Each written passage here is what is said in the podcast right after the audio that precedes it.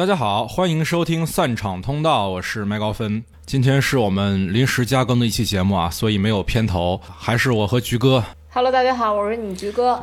之所以临时加更节目啊，也是事发突然，我相信大家都知道是哪件事儿了，就是薛之谦评射了电影《飞驰人生二》，发了微博，引发了很多的后续反应。今天呢，我们就来聊聊这个事儿，讲一讲评射到底为什么不行。当然啊，这个话题在我们丧场通道已经反复反复被讲过了。我记得第一次讲是二零二零年，我没有想到，直到二零二四年，我还要再讲这件事情。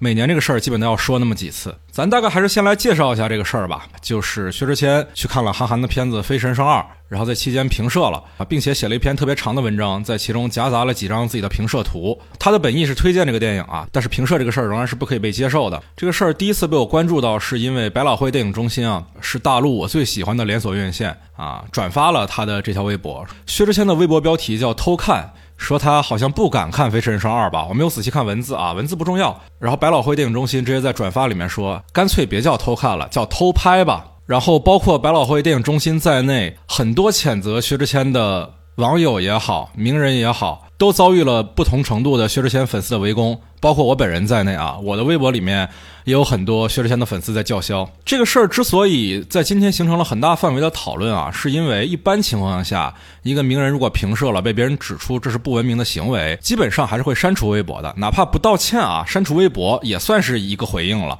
但是薛之谦不一样啊，薛之谦直接发了一个狗屁不通的，看似是诗的东西。好像就是在说自己没错，韩寒还很感谢他呢。啊，本尊在谢是吧？对对对对对，这个他发什么不重要啊，反正不是正常的中文使用者能看懂的东西。这事儿今天引起讨论还有一个原因啊，是因为一开始中央六套就是 CCTV 六电影频道官方发了一个科普为什么不可以平射的帖子，但是到了晚上呢，中央十三套又说平射在法律意义上。不违法，不存在盗摄这个概念。那我们今天就来聊一聊这个事儿，好吧？我们这已经是第不知道多少次聊这个事儿了，可不是吗？就其实每一年的春节档都是重灾区，去年不也是吗？去年无名也是平社上热搜，然后《满江红》当时也是。当时最主要的就是无名，可能是因为王一博第一回演电影吧，他的粉丝没有被教育过，不知道说观影文明这件事情。我是觉得，如果没有观影文明的知识，偶尔犯那么一次错，我觉得也是可以理解的。但是意识到这件事情不对之后，这个人做出什么样的态度和反应，才能说明这个人到底是一个怎样的人。因此，其实平社的名人很多，但薛之谦在我这里尤其不可原谅。而且很有意思一个事儿啊，就是薛之谦评社这个事儿，刚好把春节档这几部热门的真人电影给串起来了。因为他首先评社的是《飞驰人生二》嘛，然后今年其实遭遇最多评社的电影是贾玲的《热辣滚烫》。很多很多人都在拍贾玲瘦了的样子，你现在在豆瓣的页面里面都能看到好多这样的图，举报都举报不过来。《熊出没》也是重灾区，《熊出没》最后那个什么十年之约，不管是在电影院里面看的时候，还是在朋友圈里，都见到了好多。是是，哇，你朋友圈还有看《熊出没》的人，我以为只有你自己呢。没有，就有那种带着小孩去看的了，已经。对，还有人说啊，张艺谋拍完第二十条之后，应该拍一条第三十一条啊。就是版权法的第三十一条是来讨论电影的版权保护的这件事的。说来呃，说让张艺谋好好聊一聊这个事情，我觉得这个方法也很可行啊。如果张艺谋真拍了一部电影叫《第三十一条》，讲评摄这件事儿到底错在哪儿，他就算拍成小品，我也给他打五星，好吧？啊，我觉得这太适合做一个荒诞喜剧了。就是觉得这件事情里面最荒诞的事情是央视发的专家说法律上没有盗摄这一说法。就实际上今天这个事情，我有一种就是不管是作为版权意识强的观众，还是说作者，就是从哪一个角度，我都觉得我被背刺了，而且是被整个世界背刺，是吧？对。如果张艺谋要拍一部第三十一条，我建议啊。这个主角就叫薛之谦，道歉的歉也行，欠揍的欠也行啊。我建议是欠揍的欠。哎，这这感觉跟红毯先生又连上了，是不是？道歉是一件多么难的事儿啊！然后道歉的道还要发成盗窃的盗，是吧？哎，拍成发成盗摄的盗呀！对对对对对对对对对。当然啊，我们讨论的这个时间节点是在二月十六号晚上九点多，所以之后这个事件还能怎么发展，就不在我们今天的讨论范围里了啊。我觉得这事情就想一想都能想到一些非常荒诞的那种走向。是是是，特别红毯先生是不是？对，我觉得可能都不止红毯先生，他可以他可以蛮荒故事。就红毯先生电影里面有一句话嘛，预告片里面也有，就是一土老板对刘德华说：“电影在我眼里就是 nothing。”是吧？这个事儿我觉得发展到现在啊。说白了，电影其实是最不重要的。对，没有人在乎电影咋想，就像那头猪一样。是是是，韩寒也不发微博是吧？现在我就很期待韩寒到底如何会对这个事儿做出回应。我觉得韩寒可能就装死不回应，是很有可能。这是最大概率的事情啊。我们还是从我们的角度来讲一讲啊，因为我们自己本身不是法律专业的，我们也不可能像专家一样对着法条逐字分析，我们就来讲一讲，作为影迷、作为观众、作为电影的从业人员，为什么在我们眼里评摄是错的。曾经我记得也是中央六啊，他们就是有一个视频吧，就是也是一个专家，哎，然后就问说，拍摄电影正片算不算盗摄？算。拍摄电影的彩蛋和字幕算不算？也算。自己拍了一张照片发了朋友圈算不算？算。拍了以后不发算不算？也算。啊，当时中央六的那个视频说的其实就是说，一个电影当中任何一帧都是这个电影的不一部分。是的，当时央六给了一个明确的标准啊，就是从龙标出现以后到电影结束。都是不可以拍摄的。是的，我觉得这个标准是非常清晰的啊。也会有朋友问我说，拍预告片算不算平摄？当然，我觉得在电影院里面拍预告片也不好啊。但是这个东西确实不属于平摄的定义。是的，而且在这个我我印象里面，我之前还看到过，就是关于这个什么著作权法吧，应该是著作权法里面有提到过，就是关于摄影作品，就是里面是包括电视、电影、影片的单个镜头的。那就说其中一帧也算是它的一个部分。是的，是的，是的，是的。平射这件事情，它毫无疑问是侵犯了片方的版权的。而且还有一件事，就是在电影院我们购买电影票的时候，其实电影票的背面都是有写禁止在影院拍照和录像的。对，拍照、录像、录音三个项目是单独说的。对，这就意味着，无论是你拍一张照片、拍一个视频，还是录一段声音，都是不可以的。实际上，购买电影票这件事情本身，它类似于是一个合同，就是说，你购买我们的电影票，等于是附着一个义务的要约。也就是说，你买电影票就等于是知晓这个义务的承诺了。对啊，对啊，对啊，就包括前两天泰勒·斯威夫特大电影上映嘛，是吧？对，好多他的歌迷去看，好多在里面唱歌跳舞的，然后也有好多评社的。我听说一个说法啊，说是这个电影的版权方、片方啊，国外的片方，不是说国内的发行方，他们在国外是支持粉丝去电影院拍照的。这个事儿我没有求证过啊，但我听过一些粉丝这么跟我说过。但是逻辑上，只要你在中国大陆看的。只要你买的是中国大陆的电影票，只要你的电影票背面写着“影院内禁止对银幕拍照、录像、录音”，你做这个事情，它都是不合规则的，它毫无疑问是错的。我印象里，我当时搜这个事情，他们影片的发行方当时说的是，大家可以自拍和合影。哦，对，不能拍他们的电影，但是能拍的是自拍和合影。我我记得应该是这么说的啊，我理解了。那这是从。规则的角度上来讲，我们讲平摄这件事情的问题到底在哪儿？那我们接下来，我们自己本身也是观众嘛，对吧？影迷都是观众。从观众的角度来讲，平摄这件事情本身是会影响现场的其他观众的观影环境的。如果一个人需要平摄，他要把手机起码举到一个可以拍到银幕的位置吧，起码手机屏是亮的吧，所以他肯定会影响同场的其他观众观影的。就我们自己作为影迷，作为经常去电影院看电影的人，是深受其苦。我现在是已经尽可能去挑前排的座位了，就是为了避免其他人评射影响我。但即使这样，也还是会有防不胜防的时候，因为真的有些很没有品位的评射的人啊。他们不仅平射，他们还开闪光灯，所以他们即使在我的后面，也会影响我看电影。我唯一能够接受和原谅的平射的行为，就是电影院出了放映事故再留证据。是的，是的，是的。你比如说放错拷贝了，比如说电影院里面出现了画面的虚焦，这些平射我觉得都是可以理解的，甚至是应该支持的。因为本身在这种情况下，你就需要留存证据来跟影院做后续的交涉。之前还有一个事儿啊，泰勒·斯威特那个电影在上映的时候，北京天幕新彩云有粉丝包场。评社，然后被电影院的工作人员劝阻了。然后那位朋友呢，评射完了还去小红书发帖挂天幕新彩云，说我们自己包场看电影，凭什么不能拍？然后就有好多影迷在他那条。小红书底下打卡说感谢安利种草了，种草了天幕新彩云是吧？对对对对对对对。虽然说啊，北影节的很多影迷喜欢黑天幕新彩云的放映质量，说他们画面太黑啊，但是在这件事情上，真的天幕新彩云干得太漂亮。画面再黑也没有手机拍出来的黑啊。画面再黑也没有某些人的心黑啊，是不是？那不是他此心光明啊，义复何言？啊啊啊啊啊啊！这是薛之谦是吧？嗯。然后我们再从我们自己啊，作为影视内容的创作者来说。这个行业的从业者来说，我们为什么不支持盗摄？就在于我是学摄影的，我自己知道，如果一个画面被拍出来，它要经过多少个部门的努力，无论是导演的编排、演员的表演，还是摄影的构图、美术的布景，都是花了很多心血的。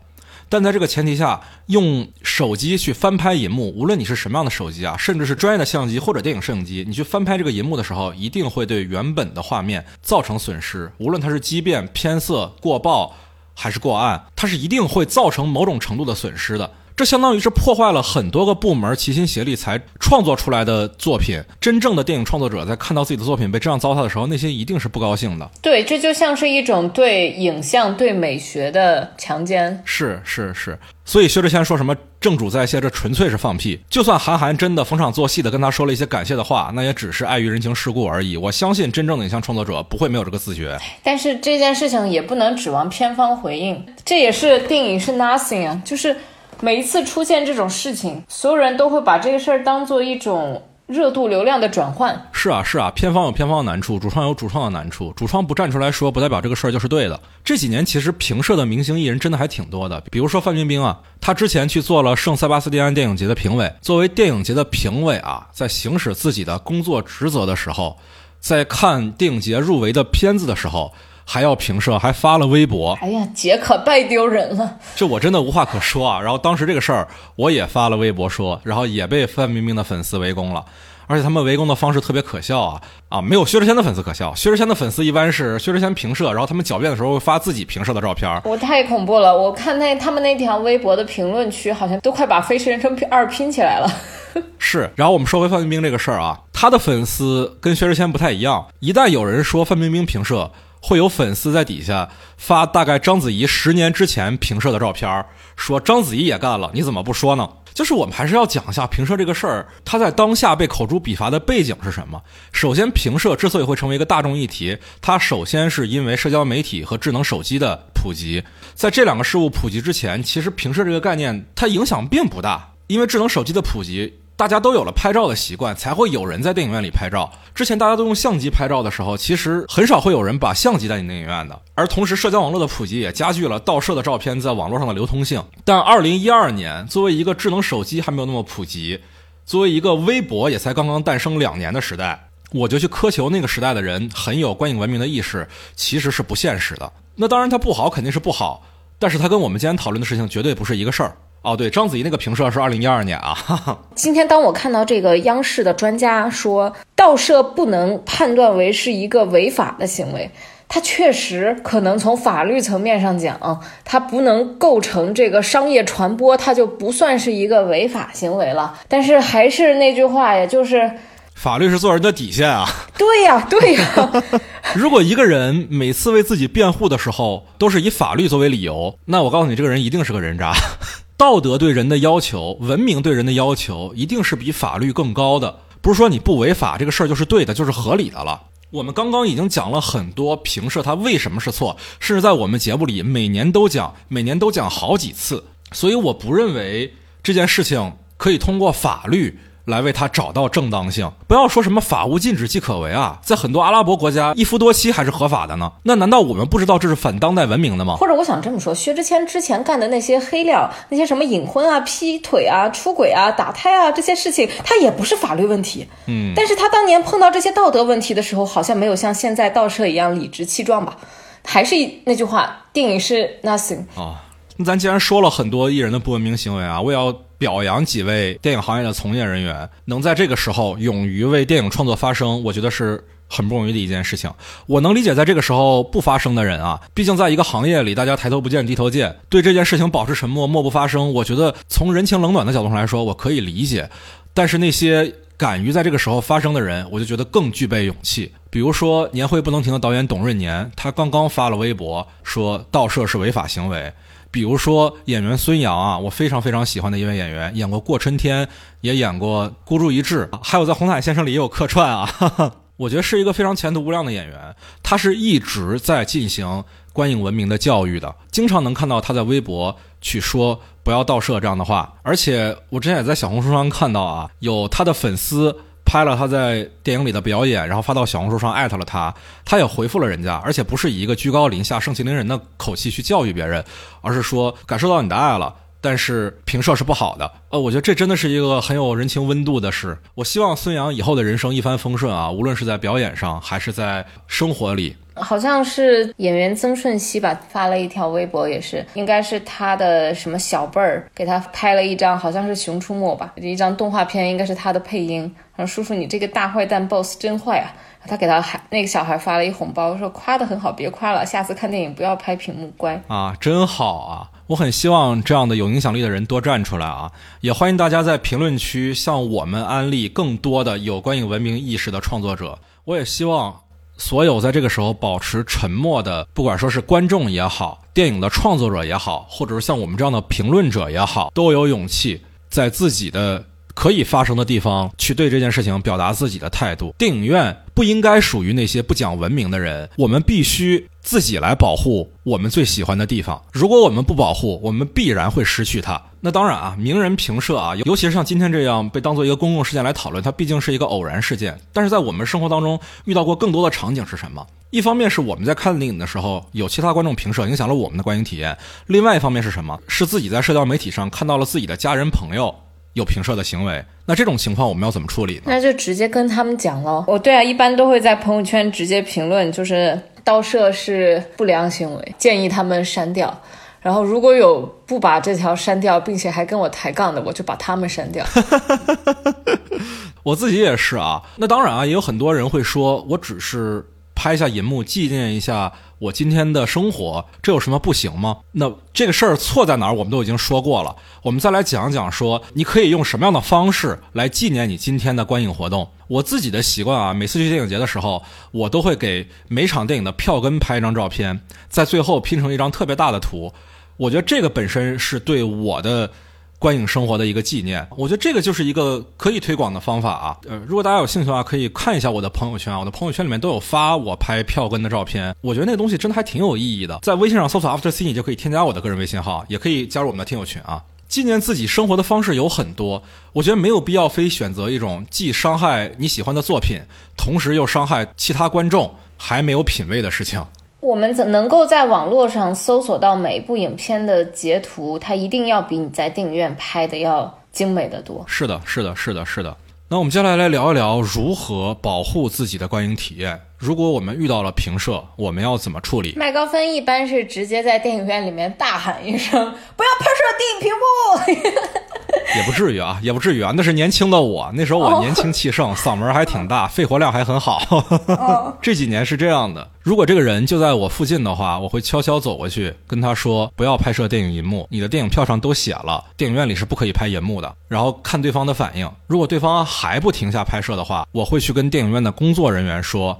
这儿有人在拍摄银幕，我希望你们处理一下。大部分的电影院工作人员都会在这个时候答应你去处理这件事情。如果电影院的工作人员表示出了推脱，我会说：如果你们在这个时候不作为，我会直接上报片方、上报版权方，你们之后跟片方的合作可能会出现问题。一般情况下啊，这个时候电影院的工作人员肯定就会去劝导那位不文明的观众了。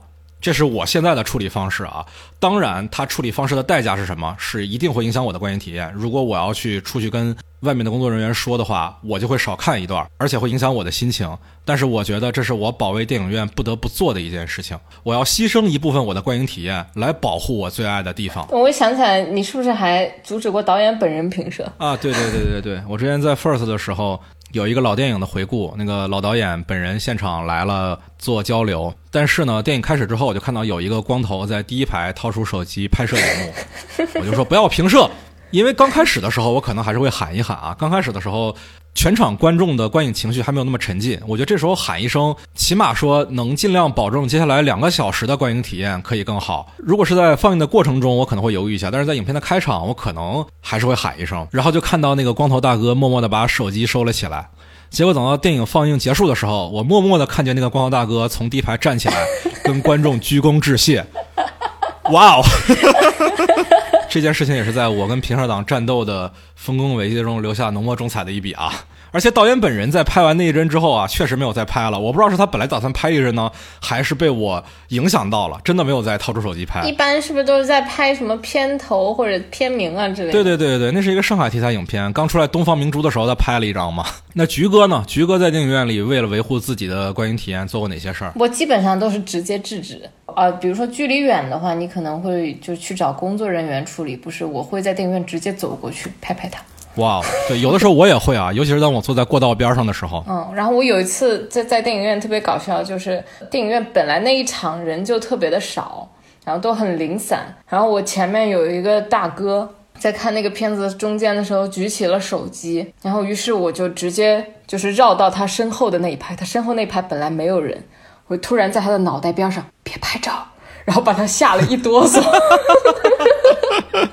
也有一些朋友啊，我们的听众和网友提出过一个建议，就是观众可以自备一支激光笔，然后在有人评射的时候拿激光笔去点他的手机屏幕，让他意识到这件事情是错的。但我觉得这个行为本身它有两个悖论啊。首先，第一是如果这个人没有意识到评射是错的，你拿激光笔点他，他未必能意识到这是在说不要拍照，他可能以为有狙击手瞄准了自己。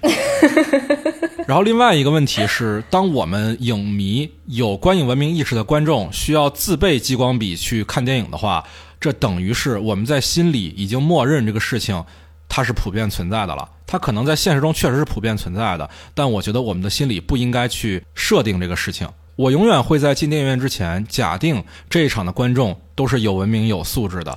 都是大家可以相安无事的好好看电影的，而不是说抱着一个现场大概率会有人拍照的这种心态去看。我不想在自己心里给自己加这一把锁，我觉得这不是我的责任，这不是每一个有观影文明意识的观众应该承担的责任。我觉得激光笔可能还有一个问题，就如果影院人比较多的话，容易误伤。哦，对，包括有些听众建议我啊，买一桶爆米花，谁平射就丢谁。我觉得这也是同样的问题啊，你丢人更容易误伤，其实。对，但是说到激光笔这个事儿，我想说一下，因为我经常去剧院，就是尤其是像北京一些大一点的剧院。呃，他们的工作人员都会全程在关注有没有人在道路，因为戏剧是更严格的，不允许你在观看的过程当中拍照、录像、录音，这些都是绝对不允许的行为。现场可以吗？对对对，直到演员上来谢幕的时候才是可以拍照的时间。然后这个已经变成剧院就是所有人都默认的一条规则了，就所有人走进剧场其实都是已经默认这个规则的。然后一般来说，就如果在电影院里面举手机，或者甚至你的手机屏幕太亮影响到他人，都会有剧院的工作人员直接拿激光笔指到你的脸上或手机上或手上，让你意识到这件事情。其实说实话，像这种电影院观影不文明的行为，你如果说怎么样能够制止，一个是提高文明意识的一个普及，就是进电影院的时候，所有人要对这个规则。很清楚啊，然后再有一个事情就是，真的是需要有人监管的。院线行业已经在很努力做这个普及了。一方面，电影票上都印着；另外一方面，大部分的电影前面都会放，就那个咚咚咚的片头，禁止拍照录像。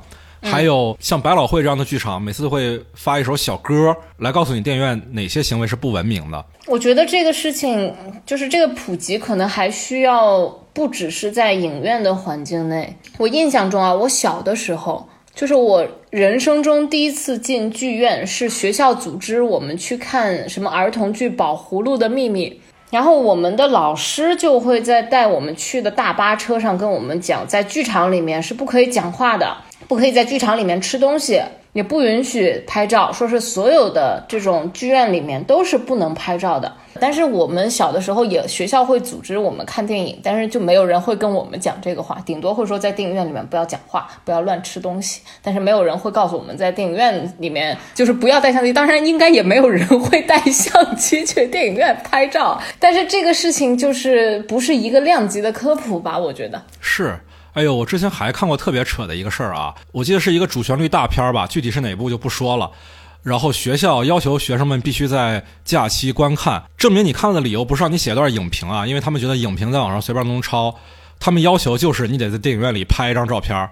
哇靠，那真是叹为观止！哪怕是对于教育机构而言，观影文明的教育也还远远没有到位。那今天就说到这儿吧。我觉得我们本来就是临时录的一期节目。我们昨天录完《红毯先生》的时候，其实都以为春节档该结束了，万万没想到没想到到，今天啊，薛之谦给我们拖出来反攻。今天这真是一出精彩的大戏。是是是，我们期待之后这个戏还能有后续的发展啊。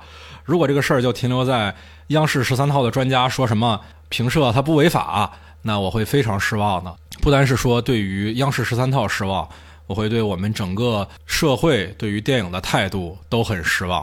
那这期临时加更的节目也就聊到这儿了，也欢迎大家在评论区分享你的看法，在评论区跟我们分享会劝导别人注意观影文明的公众人物，向我们安利，向我们种草。也欢迎大家加入我们的听友群，在微信上搜索 After Cine，添加我的个人微信号就可以申请入群了。不欢迎薛之谦的粉丝啊，也欢迎大家关注我们的官方微博“散场红的 After Cine”，也欢迎大家在豆瓣上给我们打一个五星好评。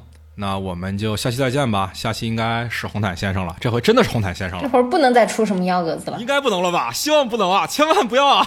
我真的觉得这个事情发展着，有可能就变成了一集黑镜。可不是嘛，可不是嘛，让我们期待事情后续的发展。朋友们，下期再见，拜拜。拜拜。电影快要开始，别聊电话，关上手机，我们都做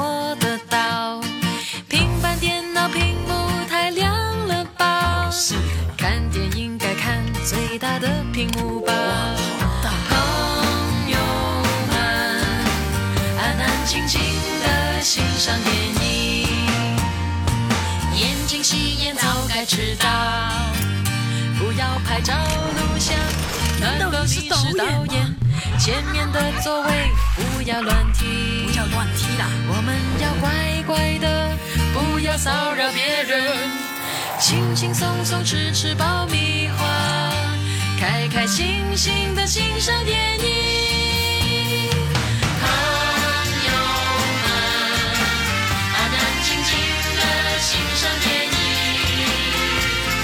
朋友们，开开心心的欣赏电影。